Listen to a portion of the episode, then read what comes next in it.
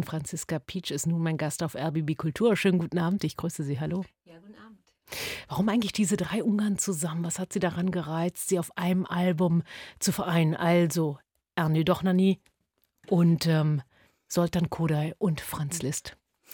Ja, davor habe ich ja äh, interessanterweise ähm, äh, eine CD mit den Violinsonaten von Bela Bartok aufgenommen. Und es ist tatsächlich so, dass man irgendwie das Gefühl hat, Bartok schwebt ja wie so der ungarische Komet am, am Himmel. Ja, und ähm, ja, es hat mich einfach, äh, einfach zwangsläufig so ein bisschen mehr die, oder tiefer in die ungarische Musik gezogen. Und ich habe einfach diese Werke entdeckt. Und es sind drei Werke, die eben auf dem Konzertpodium, also im normalen Konzertbetrieb eher selten gespielt werden und aber in meinen, also in meinen Augen ganz besondere Stücke sind mhm. und ganz unterschiedlich. Und ähm, ja, es war mir irgendwie ein Herzenswunsch, die ähm, einfach auf einer CD zu vereinen. Ja, es gibt ein ganz schönes Zitat aus einem Interview von Ihnen, da sagen Sie, in kaum einem anderen Land kann man den Wandel der Zeit so kontrovers verfolgen wie in Ungarn. Ist das jetzt auf heutige Zeiten gepolt? Spielt oder tatsächlich, wenn man auch in die Musikgeschichte guckt. Und wollten Sie auch das so ein mhm. bisschen in diese CD mit einbringen? Naja, das ist natürlich nicht nur auf Ungarn bezogen. Das war einfach um die Jahrhundertwende ähm, in vielen Ländern ja zu beobachten, aber eben auch in Ungarn ganz besonders, ähm, ganz besonders stark, weil wenn man sich vorstellt, dass doch Nani oder auch Kodai ähm, zur gleichen Zeit wie Bartok gelebt haben, dann ist das, das ist schon krass. Äh, ich meine, doch Nani, man denkt, es ist eine andere Zeit, mhm. während Bartok schon auf ganz anderen revolutionären Wegen unterwegs war, äh, hing einfach doch Nani noch an der alten Zeit und wollte, sein Herz hing an der Romantik. Und das ist schon, schon was Besonderes. Und äh, ja, und Kodai natürlich ein bisschen anders, äh, schon sehr viel ähnlicher als Bartok. Aber es ist halt natürlich, das war auch eine Intention, weil ich das einfach wahnsinnig spannend finde. Dieser Umbruch in diesem, um die Jahrhundertwende, ja. Eine der Mitinterpretinnen ist die Cellistin Hela Carney. Sie ist auch Mitglied ihres ursprünglich 2014 gegründeten Streichtrios Lirico. Und seit vergangenem Jahr ist der Bratschist Attila Aldemir zu diesem Trio dazugestoßen. Beide sind auch dabei bei ihrem ganz neuen Projekt. Das ist ein Festival unter dem Titel Winterklassik. Das findet am kommenden Wochenende in Bautzen statt.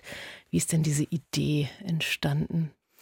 Ja, also ist es äh, tatsächlich ähm, eine, äh, man könnte es fast sagen, eine, eine Intuition gew folgend gewesen, weil ich denke, es gibt im Leben diese sogenannten besonderen Momente, die man eben äh, weder planen noch vorhersehen kann. Und so ein Moment, solch, solch ein Moment ist, ist mir dort passiert. Und zwar habe ich vor einem. Dort in Bautzen? In Bautzen, ja. Also mhm. Also vor ungefähr einem Jahr habe ich dort selber ein Konzert gegeben, in diesem Saal, eben im Sorbischen Museum und wusste vorher überhaupt nicht, was mich erwartet. Und ähm, ich schon beim, beim, beim Soundcheck, beim Einspielen, Anspielen, da habe ich irgendwie das Gefühl gehabt, das ist was ganz Besonderes hier.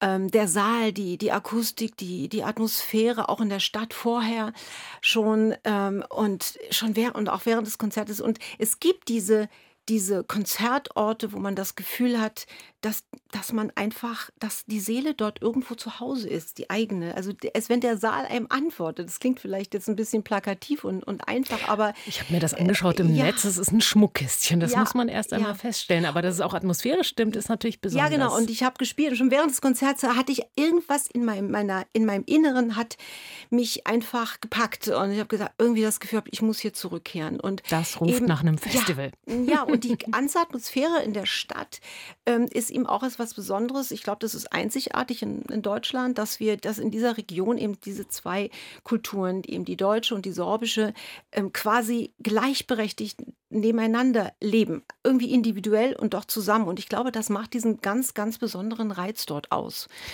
Haben, Sie haben das Sorbische Museum äh, genannt als Festivalort. Mhm, genau. Äh, sicherlich, was auch für viele nochmal zu entdecken ist. Nicht nur Musik findet auf dem Festival statt, auch die schreibende Kunst. An zwei Abenden zumindest wird Musik von Lesungen mit Lyrik ergänzt. Welcher Gedanke steckt hinter dieser Idee? Ja, also für mich persönlich ist, ist, äh, war das war schon immer ein Wunsch, ähm, die Künste in irgendeiner Weise zu verbinden. Und das hat sich einfach, es war wie folgerichtig, es war wie ein, ein Fluss, der auf einmal äh, ganz normal und authentisch floss in mir. Und gesagt, natürlich, klar, das bietet sich dort an. Also die, die Sprache, die, die Lyrik und eben die Musik zu verbinden. Und ähm, ich war also auch total überrascht, dass eben natürlich nicht nur die, die, die Musiker, äh, mit denen ich viel zusammenspiele, sondern eben auch direkt die sorbischen, sorbische Künstler, also von dieser Idee super begeistert waren. Und ähm, ja, so ist es entstanden. Der Klang einer Sprache sozusagen, der mit der Musik nochmal die Klangwelt erweitert. Ja, aber überhaupt auch die, also wir werden acht verschiedene Nationen sein. Und mhm. das, also natürlich die, äh, in, in dem Fall jetzt die sorbische äh, Sprache, die, um die geht es natürlich, die zu verbinden, auch mit der deutschen ähm, und den Klang und ja, all das. Aber eben auch wir Interpreten oder Musiker kommen also aus sieben verschiedenen Nationen und ähm, das Thema, das übergeordnete Thema. Genau, dazu müssen wir jetzt auch genau. noch was sagen, lautet ja. nämlich Heimat. Heimat. Ja. Und das ist ja besonders interessant, wenn man dann schaut, äh, aus wie vielen Nationen die Mitmachenden kommen. Wie kam es jetzt zu diesem Titel? Ja, genau. Einfach natürlich grundsätzlich aus diesem, aus dieser, aus dieser Tatsache herausgeboren, dass dort natürlich dieses Thema sowieso aktuell ist oder immer schon aktuell war. Und es hat, glaube ich, auch in mir nochmal einen Punkt äh, angesprochen. Also auch, es hat etwas mit mir persönlich zu tun, weil ich komme gebürtig aus, aus Ostdeutschland, aus Ost, in Ostberlin bin ich groß geworden und ähm, ja, das Thema Heimat ähm, ist schon auch für mich irgendwo, auch wenn es nicht vordergründig ähm, mein Leben beherrscht, aber es hat sich dort irgendwie nochmal neu äh, herauskristallisiert, dass es tatsächlich ein Thema ist. Wo kommt man her? Wo fühlt man sich wohl?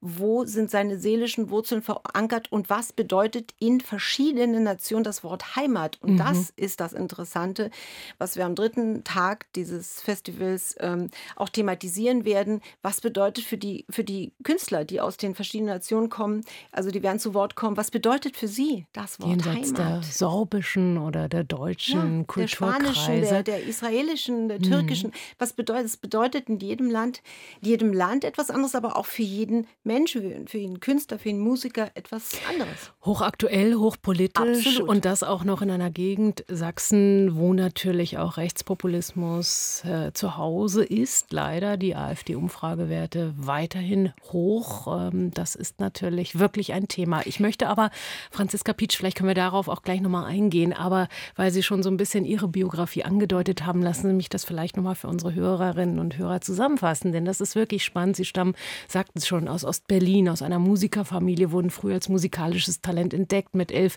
gab es ein Debüt als Solistin an der komischen Oper Berlin und als ihr Vater nach einer Tournee im Westen blieb, da fing eine sehr schwere Zeit für ihre Familie an, samt Repressalien, ohne Geigenunterricht ohne Aufführungsmöglichkeiten, bis sie dann ausreisen durften. Und äh, später dann im Westen konnten sie wieder ein bisschen anknüpfen ans Musizieren, haben eine irre Karriere hingelegt, an der Juilliard School in New York studiert. Was bedeutet dieser Einschnitt für Sie bis heute, diese biografischen Brüche? Wie sehr haben Sie sie geprägt, würden Sie sagen? Ich denke, diese Zeit äh, ist, ist verantwortlich und im Grunde genommen meine ganze Entwicklung ähm, führt zu, die, zu diesem Punkt, zu diesem, zu diesem Einschnitt zurück. Das würde ich heute noch unterschreiben, weil man, also ich war 13 Jahre, als mein Vater ähm, quasi von einer Konzerttournee eben nicht wieder zurückgekehrt ist und wir wissen alle, in dieser Zeit ist man noch nicht mehr Kind, aber auch noch nicht wirklich erwachsen. Also es ist schon so eine Umbruchphase und eine ganz wichtige. Und bis zu dem Zeitpunkt ähm, lief alles quasi wie so in einem Märchen. Und dieses Märchen ähm, war halt über Nacht zu Ende. Very simple, ganz einfach ausgedrückt. Also über Nacht wurde man eigentlich zu einer persona non grata, wie man mhm. so schön sagt, ja. Und ähm, ich stand kurz vor dem, vor dem Menuhin-Wettbewerb in London. Mm, ich hatte mit zwölf Jahren eben den, den Bach-Wettbewerb in Leipzig gewonnen und danach wurde ich auf diesen Wettbewerb vorbereitet und das war, da stand ich unmittelbar davor. Also das wurde natürlich abgesagt und ähm, was Sie schon erwähnt haben, also ich habe leider überhaupt keinen Geigenunterricht mehr bekommen und es auch sonst keine Auftrittsmöglichkeiten. Also im Grunde genommen, ja, war ich auf mich alleine zurückgeworfen mit in diesem Alter. Und das Grundproblem aus, war, denke ich, dass man aus heutiger Sicht liest man so eine Zahl zweieinhalb Jahre und sagt, naja, ist ja nicht so schlimm. So tragisch ist das ja nicht. Das Problem ist nur, Damals wussten wir das nicht. Also es hätte auch fünf Jahre sein ja. können oder noch länger und es hätte auch sein können, dass äh, wir es nicht schaffen und dann wäre ich volljährig gewesen und dann hätte ich sowieso gar keine Chance mehr gehabt. Also das heißt, mm, und dafür war ich natürlich schon erwachsen genug und alt genug, reif genug, um das alles zu wissen. Das heißt, ähm, natürlich, und das, diese Zeit äh, hat mich eindeutig geprägt und zu dem, letztendlich zu dem Menschen und dem Künstler oder Musiker gemacht, der ich, den, der ich heute bin. Mhm. Weil ich war gezwungen, mir die sogenannten großen Sinnfragen zu stellen. Warum spiele ich eigentlich Geige? Warum, warum, brauchen wir Musik? Warum machen wir das?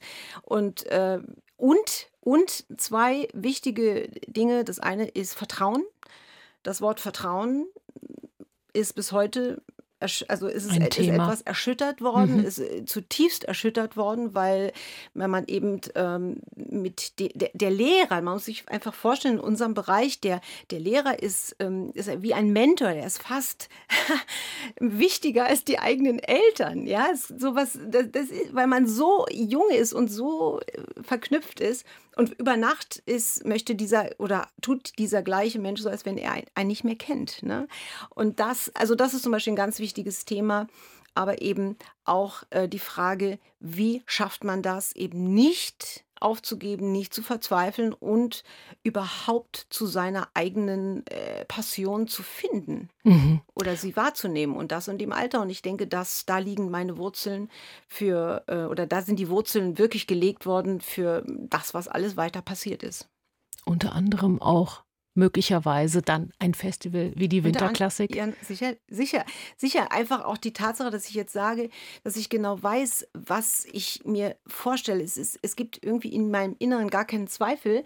Ähm, ich möchte auch vielleicht in Zukunft ähm, das auch noch ganz anders verbinden. Ich möchte auch die Malerei dazu nehmen. Ich möchte, ähm, ich habe sowieso auch schon in der Vergangenheit, in den letzten Jahren ein, ein ungewöhn, anderes ungewöhnliches Konzertformat entwickelt. Das heißt, Musik macht Poesie und da gehe ich mit einem Schauspieler auf die Bühne. Mhm. Also das, das ist schon länger auch ein Thema, dass ich äh, noch anders als nur auf die Bühne gehe und Mozart, Beethoven und Schostakowitsch spiele, eben in mir ist. Ja. Also die Musik, die Kunst hat keine ja. Grenzen und die Heimat möglicherweise auch nicht. Aber das werden Sie eruieren auf Ihrem Festival. Winterklassik, die Geigerin Franziska Pietsch zu erleben, also am kommenden Wochenende in Bautzen, Winterklassik im Sorbischen Museum. Freitag geht es los und geht dann bis Sonntag mit einem sehr schönen Programm rund um Musik, Lyrik, dem gesprochenen Wort. Franziska Pietsch, danke für Ihr Besuch auf RBB Kultur.